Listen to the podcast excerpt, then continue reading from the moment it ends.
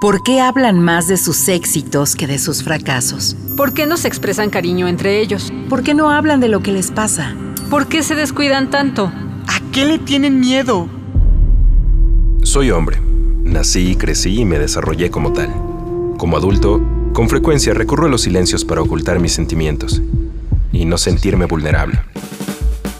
Pero ahora quisiera poner en palabras esto que siento y que he reprimido desde hace mucho tiempo darle rostro, rostro a mi corazón. Rostro Corazón. Otras masculinidades son posibles. Con José Alfredo Cruz. Rostro Corazón. Hola, ¿qué tal? ¿Cómo está? Bienvenido, bienvenida, bienvenide. Me da muchísimo gusto saludarle como cada martes pasandito el mediodía a través de Ciudadana 660 en otra emisión hoy para celebrar el Día de los Paternajes, el Día del Padre. Por favor, póngase en contacto con nosotros. Nos va a dar muchísimo gusto leerle a través de nuestro correo electrónico círculo abierto para hombres arroba gmail.com o nuestra página electrónica en www.circuloabierto.com.mx y en nuestras redes sociales, Facebook, Twitter, Instagram, como Círculo Abierto y por supuesto Rostro Corazón. Vamos al relato del día. Rostro Corazón. ¿Qué tienes, hijo? ¿Por qué esa cara? Me pregunta mi papá. Nada, le contesté y moví la cabeza de izquierda a derecha para afirmar mi respuesta. Estas eran palabras que mi papá me dedicaba cuando me veía con la cara larga. Esa cara la tuve durante muchos años. Ya ni recuerdo las razones que la provocaban. Solo recuerdo malestares en mí, dolores en el corazón que no lograba entender ni gestionar. Mi papá no era un hombre de muchas palabras. Cuando estaba contento se le notaba. Siempre se ponía a cantar. Le gustaba mucho entonar sus rolas de rock sesentero. Le encantaban. En esos momentos en que andaba de buen humor, solía hacernos bromas a mis hermanas, a mi hermano y a mí. Digamos que se le notaba cuando estaba entusiasmado, pero no era muy seguido. Su semblante más bien era seco, serio, con cara de pocos amigos. Sin embargo, de vez en cuando me dirigía algunas palabras cuando se percataba que mi ánimo andaba por los suelos, o al menos él lo suponía.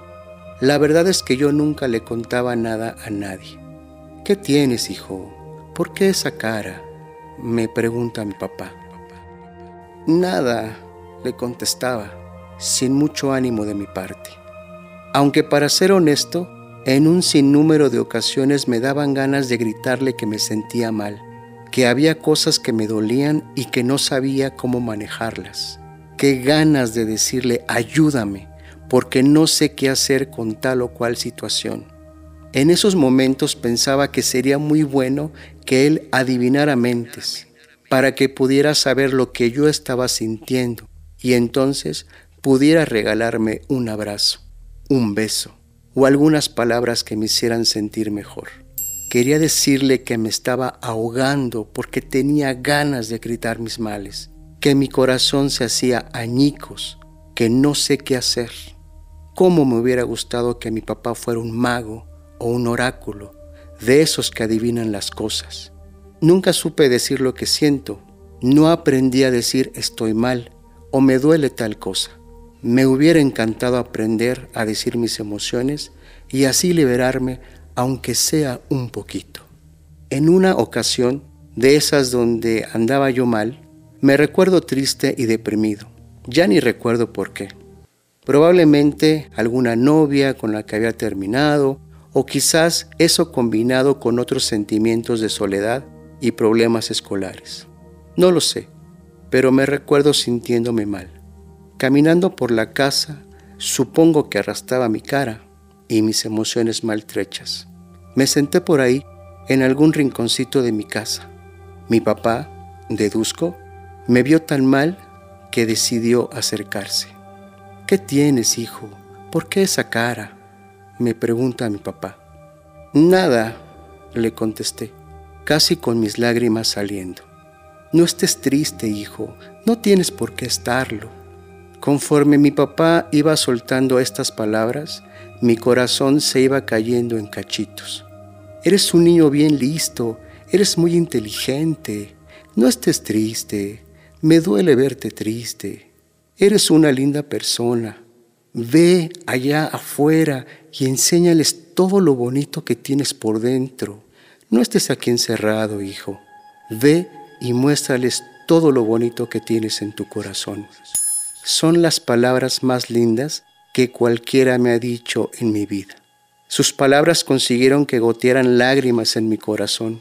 Lloraba por dentro, porque ni siquiera en ese instante pude soltarme a decirle, papá, me siento mal por esto. De niño, mi papá me regaló un uniforme del Cruz Azul bien bonito. Me obsequió un triciclo en el que fui muy feliz al conducir. Me regaló una familia maravillosa. Sin embargo, me hubiera gustado decirle que aquellas palabras que me dio fueron el regalo de mi vida. Qué ganas de haberle abrazado y decirle gracias. Rostro Corazón. El regalo, un texto de José Carlos Gutiérrez, el Charlie, que da marco al análisis, a la conversa hoy con mi querido René López. René es papá, psicoterapeuta y responsable de investigación en GENDES, Género y Desarrollo. Mi querido René, qué gusto verte. Bienvenido a Rostro Corazón. Muchas gracias por la invitación. Gusto verte de nuevo. René, yo tendría que preguntarte después de este texto tan removedor de Charlie, ¿qué parte del relato tiene que ver contigo? ¿Por qué? ¿Cuáles son tus primeras reacciones? Bueno, aunque soy padre, en realidad me identifico más con el hijo, ¿no? Es decir, ese ser que de alguna manera también fui yo, que no aprendió cómo expresar sus emociones, que de hecho ni siquiera identificaba que hubiera alguna emoción, ¿no? Porque en mi entorno las emociones no eran como, como importantes, como válidas, ¿no? O sea, ir por el mundo sin tener esta conciencia de lo que son las emociones, de la necesidad de expresarlas, de reconocerlas. Pues yo me identifico con ese chavo, joven, no sé qué es. Pero en todo caso, pues de qué manera eso también me ha conformado, bueno, como ser humano y también como padre, ¿no? Y de hecho, de, esa narración me quedo con esa enseñanza de muéstrale al mundo lo que hay en tu corazón. Y quizá es ahí donde tengo el reto más importante de, de mostrar al mundo lo que es mi corazón y entonces abrirme a mi vulnerabilidad, ¿no? Mostrarme como soy. Pero eso da mucho miedo, ¿no? entonces, de alguna manera, yo que ando en estos temas de igualdad de género, etcétera, quisiera tener una comunicación diferente con mis hijas y seguramente sí algún progreso he hecho respecto a mi padre, pero pues de todos modos mis niñas se burlan de mí y me llaman el chile seco, ¿no? Por lo poco expresivo emocionalmente. Entonces, pues la verdad es que es, algo que, que, tú dices, ok, sí quiero, quiero ser algo diferente, pero ¿cómo le hago, no? Esa es, esa es como la pregunta, ¿cómo le hago para mostrar mi corazón al mundo? Oye, hay una pauta casi que, que inherente, es decir, entre el tránsito de ser el hijo y ser el papá. Por lo menos cuando soy el papá o el cuidador o quien acompaña el desarrollo de algún menor, tengo muy claro lo que no quiero ser en relación a esa historia previa. Y también las cosas que me gustaría repetir de acuerdo a los adultos, a los masculinos con los que conviví. ¿Cuál es tu análisis en estos estados del arte de las paternidades? Porque yo sé que además de tu experiencia personal, has dedicado mucho tiempo para estudiar el tema.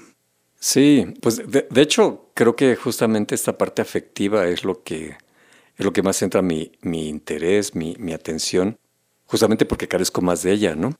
Entonces, bueno, como suele suceder en, en, los hombres, nos encanta desmenuzar las cosas, ¿no? Y analizarlas, y entonces tengo clarísimo lo que significan las emociones, los afectos, pero el problema es hacerlo en la práctica, ¿no? Este, realmente eh, en, el día a día poder abrir tu corazón a todo mundo, pero en especial a mis niñas y a mi pareja, Y pues es ahí donde te encuentras con las trabas y, y con los miedos, ¿no? De cómo le hago, cómo lo van a recibir, si lo reciben de una manera que no estoy esperando, no sé, no es tan fácil pues pasar de la teoría a la práctica, ¿no? Y entonces ahí es donde, donde creo que hay como este reto en muchos de nosotros que estamos como indagando en estos temas, de tener clarísimo lo que no queremos, pero no tener tan claro entonces cómo lo hacemos para obtener lo que sí queremos, ¿no? Ahí está el, rollo. Todo un tema y todo un proceso que además me confronta, mi querido René, porque si hay un hombre, un profesional que ha dedicado tanto tiempo para trabajarse y para investigar el tema, es de alguna manera visibilizado por las niñas con las que convive como el chile seco, cuáles son nuestras esperanzas en el acompañamiento de la paternidad de los las demás. Antes de irnos al corte, Charlie, ¿cómo nació el texto y qué te ha representado compartirlo públicamente? No podría decir que el 100% de los hombres que conozco desde que soy un niño, pero una gran parte, incluyendo con los que en los últimos dos años eh, trabajo con hombres, podría decir que hay un común denominador y siempre es una relación conflictiva con su papá. Prácticamente todos podría decir. Y dentro de esos elementos que entran en ese conflicto es esta imposibilidad de mostrar afecto de los padres. Y yo me identifico con ello porque mi papá era igual.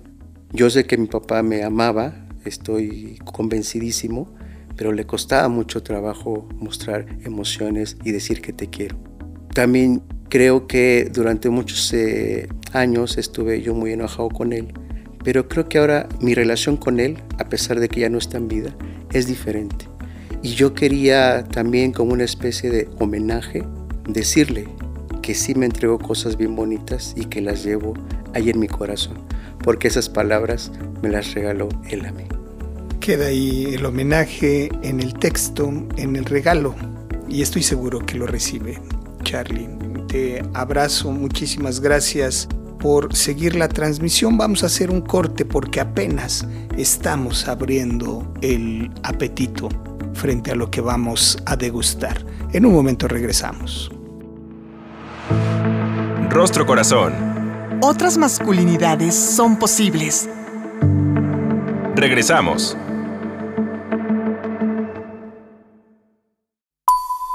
Estás escuchando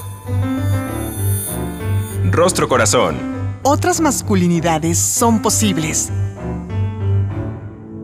Ya estamos de regreso en el Rostro Corazón platicando hoy a colación del texto El Regalo de José Carlos Gutiérrez el Charlie con mi querido René López de Gendes AC sobre nuestro ejercicio, nuestro rol, nuestras responsabilidades en los paternajes. Y a colación del Día del Padre, mi querido René, ¿qué cosas son las que habríamos que celebrar? ¿Cuáles hay que nombrar? ¿Cuáles hay que denunciar? ¿Cuál es tu experiencia en el trabajo con otros hombres que ejercen la paternidad? Primero quisiera eh, responder a, lo que planteaste justo antes del corte, de, bueno, si nosotros estamos en un ejercicio de, de, construcción o de como quieran llamarle, ¿qué esperarían otros hombres? Y yo creo que, que la invitación es a no pensar que en algún momento ya resolvimos el asunto. Creo que es más bien plantearnos que es una cuestión de día a día, porque bueno, pues cada quien a, la edad en que, en que, sea padre o en el momento en, en que esté haciendo esta reflexión, pues ha tenido una serie de, de, de, aprendizajes sobre lo que significa ser hombre, sobre lo que significa ser padre. Y no es tan fácil poder desmontar toda esa construcción, ¿no? Entonces, o sea, darnos cuenta que es un trabajo de día a día y que día a día vamos teniendo como la satisfacción del logro que estamos obteniendo, ¿no? Pero sin que nunca sea como, como el triunfo definitivo.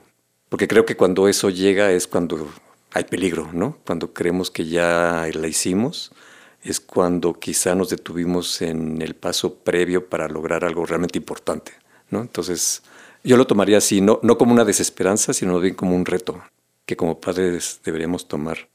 Y bueno, ya, pasando a la otra pregunta, lo que encuentro es que eh, sí, cada vez más hombres se cuestionan esta cuestión de la paternidad, ¿no? Creo que sí hay un interés creciente, todavía no sé si mayoritario, tal vez no, pero sí creciente de como padre. La gran pregunta es si lo estoy haciendo bien. Y pues es una, una pregunta súper ambigua y súper general, porque ¿qué están entendiendo por lo estoy haciendo bien? ¿No? Me da la impresión de que muchas veces se están refiriendo a si me estoy comportando como, con mi hijo de una manera que voy a formar a un ser de bien para la sociedad o para la familia o para quien sea, pues, ¿no? Pero pensando mucho en, a ver, cómo le enseño, cómo lo educo, cómo le doy un ejemplo de cierta manera. Y creo que en esa pregunta normalmente no está incluido la cuestión del género, ¿no? Es decir, en este cómo educo a alguien, también debería incluirse el asunto de cómo lo educo para la igualdad, ¿no? sea hombre o sea mujer, cómo le doy las herramientas necesarias para que descubra quién es, ¿no? qué es lo que quiere hacer en la vida, pero dentro de eso que quiere hacer en la vida, que digamos pueda compartir en condiciones de, igualdad con otras personas, ¿no? independientemente del, género o del sexo. Entonces, creo que eh, es importante aprovechar como esta inquietud de los padres de lo estoy haciendo bien para introducir justamente el, ok, en esa ecuación, en esa, en esa pregunta, tienes que incluir el rollo de, cómo estás educando a tus hijos e hijas para conducirse en un marco de igualdad que nosotros no hemos, no hemos aprendido o, estamos tratando de, saber de a qué se refiere, ¿no? Y una vez más entra este rollo de, pues es una respuesta que pues, no conocemos porque nunca hemos eh, vivido en una sociedad igualitaria, ¿no? Entonces es algo que estamos como aprendiendo medio a tropezones, ¿no? Medio a prueba y error.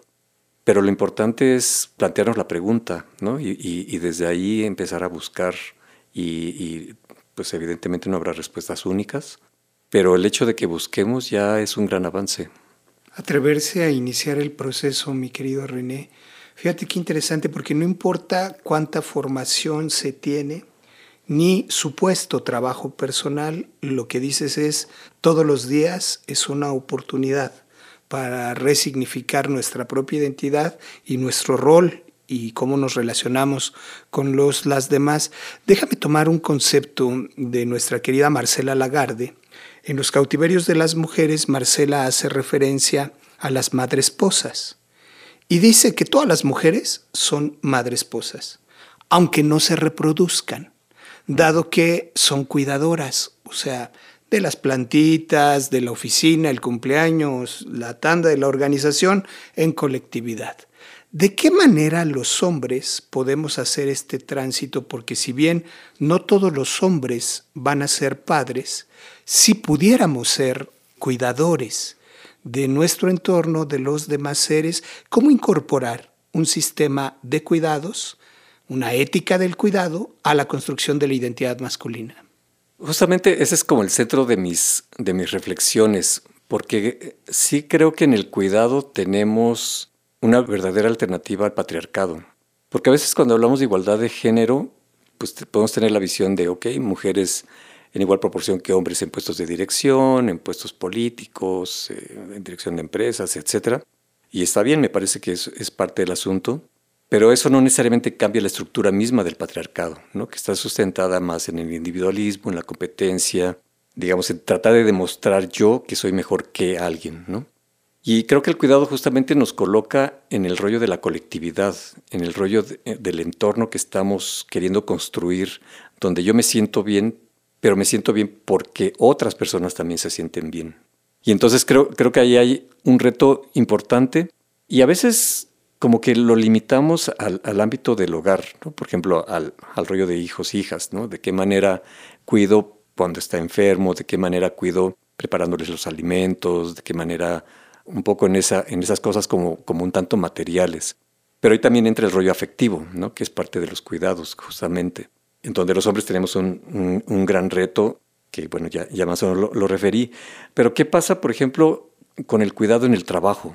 Es decir, de qué manera podemos ser cuidadores de un entorno laboral donde en lugar de las grillas, en lugar de estos ambientes como medio hostiles a veces, ¿no? De yo, yo estoy cuidando mi chamba y cuidar mi chamba implica que no le doy información a ese o que aplasto a aquel para que no siga ascendiendo y me vean a mí, ¿no? O sea, de qué manera eh, eh, el cuidado forma parte de, esa interacción cotidiana en, el trabajo pero el cuidado también en el, en el espacio público, ¿no? Por ejemplo, para los hombres es muy difícil determinar si, si mirar obscenamente a una mujer es violencia o no, si hacerle piropo a ellas es, es, violencia o no. Pero si te vas al cuidado, es muy claro, o sea, el cuidado no, no está definido por ti, sino por la otra persona que lo recibe. Y si la otra persona no lo recibe a gusto, entonces claramente, no importa si le llamas violencia o no, es algo que no tendrías que hacer porque entonces no estás cuidando, si estás como transgrediendo lo que esa persona quiere lograr, quiere, quiere recibir, ¿no?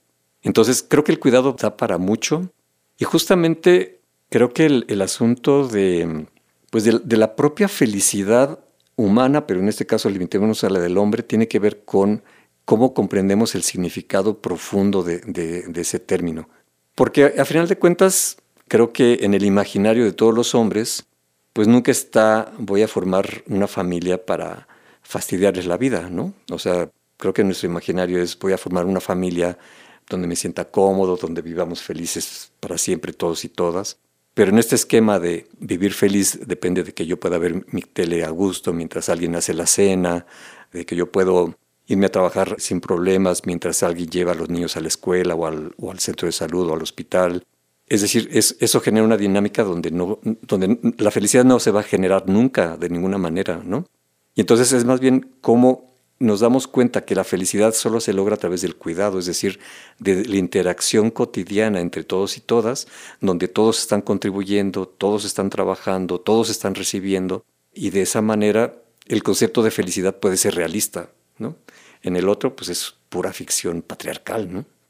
Yo estoy maravillado con que pongas el tema del cuidado al centro y además que lo colectivices, es decir, la responsabilidad de todos, todas, asumida por todos, todas, todes. Eso es una maravilla. A propósito de esto, donde el cuidado nos salva a todos, a todas, hace poco vi una película, recomendación de Beno de Kaiser, Camán, Camán, que me encantó porque trasciende la línea del papá que nos regala Will Smith en busca de la felicidad. Ahora es la relación del tío con, al cuidado de un sobrino. Y es muy interesante porque es el cuidado lo que salva a los dos. Esa vivencia que tiene que ver contigo, Charlie, de qué manera se ha trascendido la figura del padre para hacerla extensiva a los cuidados en los sobrinos. Escuchando a René pensaba justamente eh, en eso, que como hombres en la construcción social siempre pues nos enseñan que el cuidar de una familia es proveerle económicamente y hasta ahí pareciera que se detiene, pero no está parte del cuidado amoroso. Y en el contexto de mis sobrinos, yo he encontrado ahí, a propósito de otra película que anda en boga de eh, Doctor Strange, la fuimos a ver y regresando empezamos a platicar al respecto de una manera como yo nunca había pensado que les pudiera provocar. Ellos tienen 13 años, 15 años, los conozco desde el vientre de su madre. La relación que tengo es de mucha confianza. Es decir, yo nunca pensé que alguien, un niño, pudiera ser tan amoroso conmigo. Quiero pensar que les provoco también esa confianza. Y qué bueno que mencionas la película de Kaman Kaman porque justamente al verla me reflejé mucho en esa relación. Yo no tengo hijos, pero lo más cercano a eso son mis sobrinos y me parece que por ahí va justamente esta parte del cuidado amoroso, más allá de la solvencia económica. Más allá del rol de la figura de la etiqueta en dos minutos antes de despedirnos, mi querido René, ¿son posibles otras paternidades? No solo son posibles, sino que son urgentes y necesarias, ¿no? tengo un problema de memoria terrible, pero algún filósofo importante dijo, el siglo XXI será espiritual o no será, ¿no? Y creo que se refiere a eso, a, espiritual no en el sentido de que adoremos a alguien o a alguna deidad, sino en este sentido del cuidado, es decir, de sentirnos parte de todo, ¿sí? de una totalidad, donde yo pongo un grano de arena y yo recibo muchos granos de arena. Y justamente oyendo a Charlie, pensaba que justamente desde el cuidado, este rollo del padre pues es totalmente intrascendente, ¿no? O sea, ¿qué te dice que, que, solo puedes ser padre cuando tienes una relación biológica con alguien? Pues es totalmente absurdo, ¿no? Tiene que ver con construcciones ahí muy raras del apellido y cosas así extrañas. Pero desde el cuidado no tiene ningún sentido plantearse esa, esa cuestión siquiera, ¿no? Realmente generar un entorno donde nos sintamos vivos y no solamente útiles, ¿no? Una belleza de conversación después de ella y escuchar a mis queridos René López y José Carlos Gutiérrez. Disfrute el próximo domingo, celebre el Día del Padre y también el de los cuidados. Y si es en manada, mejor. Feliz Día de los Cuidados Colectivos. Muchísimas gracias por seguir la transmisión. En la producción, David Mejía. Del otro lado del cristal, Sergio Vargas. En el texto y voz, José Carlos Gutiérrez. Mi nombre es José Alfredo Cruz. Con toda certeza, nos volvemos a escuchar. Hasta la próxima. El Instituto Mexicano de la Radio presentó Rostro Corazón. Otras masculinidades son posibles. Con José Alfredo Cruz Rostro Corazón.